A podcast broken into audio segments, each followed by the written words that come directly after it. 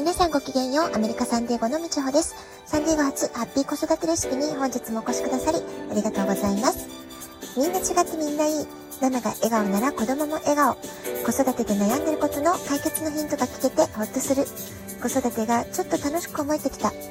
聞いてくださってるあなたが少しでもそんな気持ちになってくれたら嬉しいなと思いながら毎日配信をしております。今日も暑いサンディエゴからお届けしております。え、現在27度です。え、私は全米各地にね、お客様がいらっしゃるので、え、毎日、え違う週のお天気がね、気になってよくチェックするんですけれども、今日はハワイよりサンディエゴの方が暑いです。ハワイが18度、サンディエゴが27度、まあ、こういうね、表示を目にしました。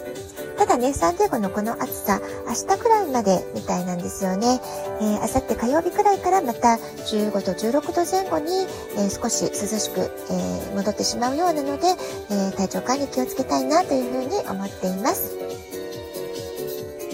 さて、そんな暑い日曜日なんですけれども、今日はスーパーボールサンデーなんですね。えー、フットボールファンの皆さんはね、えー、もう朝から落ち着かないとか待ちきれない、え、そんな日曜日をね、過ごされている方もいらっしゃるんじゃないかなと思います。まあね、えっ、と、ママたちがそんなにあの人ファンじゃないとしてもね、アメリカ人のご主人様がいらっしゃるとね、もう朝からすごい大騒ぎってこともね、あるんじゃないかなと思います。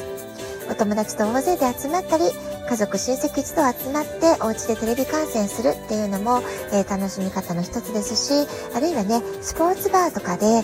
ー、みんなでね、ファンで盛り上がるっていうこともね、起こってるんじゃないかなと思います。えー、午後ね、こちらの時間だと3時ぐらいから試合始まるかなと思うので、えー、どんな試合になるか楽しみですよね。えー、うちは息子が小学生の頃、毎年このスーパーボールサンデー、もう朝からね、テンションが高めで大騒ぎだったんです。お友達の家に、え、招かれて、え、みんなでね、ワイワイ見るってこともあれば、お家でテレビ観戦ってこともありましたけれども、本当にね、懐かしい小学校時代の思い出の一つになっているなと思います。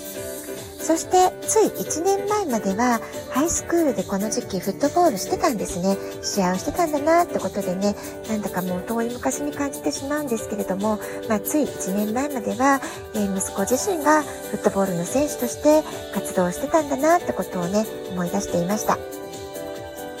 今年のスーパーボールの会場はロサンゼルスです。えー、今回会場となっている最新のスタジアムは、え、2028年のロサンゼルスオリンピックのメイン会場になるというふうにも言われております。世界最大のエンタメスポーツイベントスーパーボールということで、アメリカ国内はもとより、日本のアメフトのファン、アメフトファンの方もね、きっと楽しみに、えテレビ観戦をするって方いらっしゃるんじゃないかなと思います。そして今思えばなんですけれども私が一番最初に、えこのスーパーボールの試合を見たっていうのは実は日本でのテレビ観戦が最初だったんですよね。結婚して間もない時期だったので、え28歳とか29歳ぐらいの頃だったかなと思います。仲良しのお友達夫妻が当時近所に住んでいて、彼らがアメフト詳しかったんですよね。ですから、えー、彼らのお家に招待されて、一緒にフットボール観戦をしたってことがありました。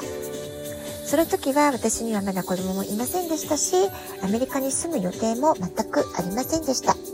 アメフトもいろいろね、お友達が説明はしてくれたんですけれども、ちっともルールがわからなくて、サッカーの方がわかりやすくて面白いわっていうふうに思っていました。それから数年後、アメリカに移住して、息子が生まれて、えー、小さい時はね、小学校まではずっとサッカー少年で大きくなっていってたわけなんですけれども、まあ、そんなサッカー少年と思っていた息子が、ハイスクールで突然アメフトをやりたいって言い出して、アメフトにめちゃくちゃ夢中になる。まあ、そんなことはね、考えもし,、えー、しなかったことだったんですよね。息子がフットボールをやり始めたってことを通して、私もアメフトって一体どんなスポーツなんだろう。アメリカ人にとってなんでこんなにフットボールって熱狂的な、熱狂的になるんだろう。まあ、そういったことがね、最初は全くわからなくて、ちんぷんかんぷんだったんですけれども、4年間のハイスクール、スポーツ、フットボールってことを通して、たくさん私も学ばせてもらったこと、影響を受けたことっていうのがあります。ですから今息子が大学生になって巣立ってしまった今、なんとなく、あ、今日はスーパーボールだわっていうふうにね、気になってしまうし、えー、今、えー、ハイスクールでアメフトを頑張っている後輩たちのこともすごく気になって、あ、この子すごく頑張って、えー、カレッジも続けるのかなとかね、まあ、そんな風に気になったりしています。ですから、まあ、私はアメリカで男の子の子育てをしたフットボールの選手というね、え、世界を、えー、垣間見たってことで、え、今まで私が知り得なかった世界、未知の世界と出会うことができたんだなって、まあ、改めてね、そんなことを思っています。さて、今年のスーパーボール頂上対決は、ロサンゼルス地元のチームであるラムズと、え、シンシナティベンガルズの戦いになります。3年ぶり5度目の出場となるラムズは22年ぶり2度目の優勝を目指しています。そして対するベンガルスは33年ぶり3度目の出場、そして初優勝を目指しているってことなんですよね。えー、かなりね、えー、フレッシュな対決ってことが言えるんじゃないですか。でしょうかね。えっ、ー、と、スーパーボールはあまり出たことがないチーム同士ってことなんじゃないかなと思います。まあ、今年はね、どんな試合展開、どんなドラマが待ってるのか、とても楽しみだなと思います。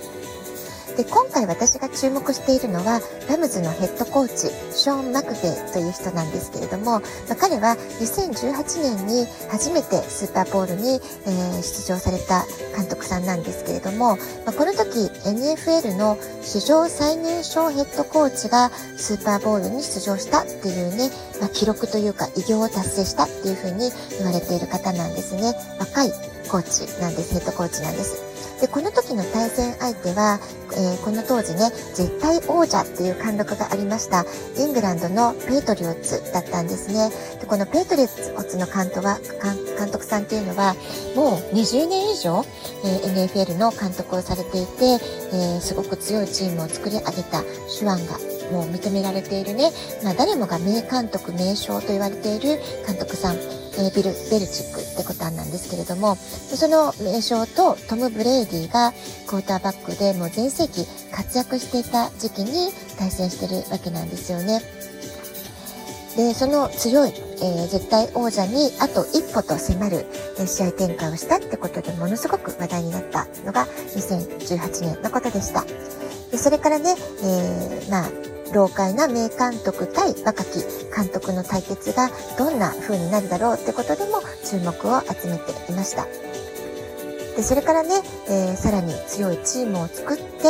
えー、また今回今年ね、本拠地でのスーパーボール優勝を唯一無二の目標にここまで突き進んできたラムズというふうに言われています。まあ、えー、このラムズのヘッドコーチショーン・マクベイにとっては悲願ともえー、言えるかもしれませんね。今日の優勝を目指すってことはね。えー、私はね、カリフォルニアに住んでいるので、ぜひね、このラムズのショーン・マクベイという人の監督としての手腕、すごく楽しみだなって2018年から気になる監督さんの一人でしたから、ぜひ彼が優勝をね、本拠地、えー、ロサンゼルスの最新の素晴らしいスタジアムで偉業を成し遂げるのか、まあ、そこにね、期待して応援したいなっていうふうに思っています。ラジオトークアプリインストールしておくとスマホからいつでも簡単に聞けます。あなたからのお便りをお待ちしております。では今日はこの辺で今日も素敵なお時間をお過ごしください。ごきげんよう、みちおでした。さようなら。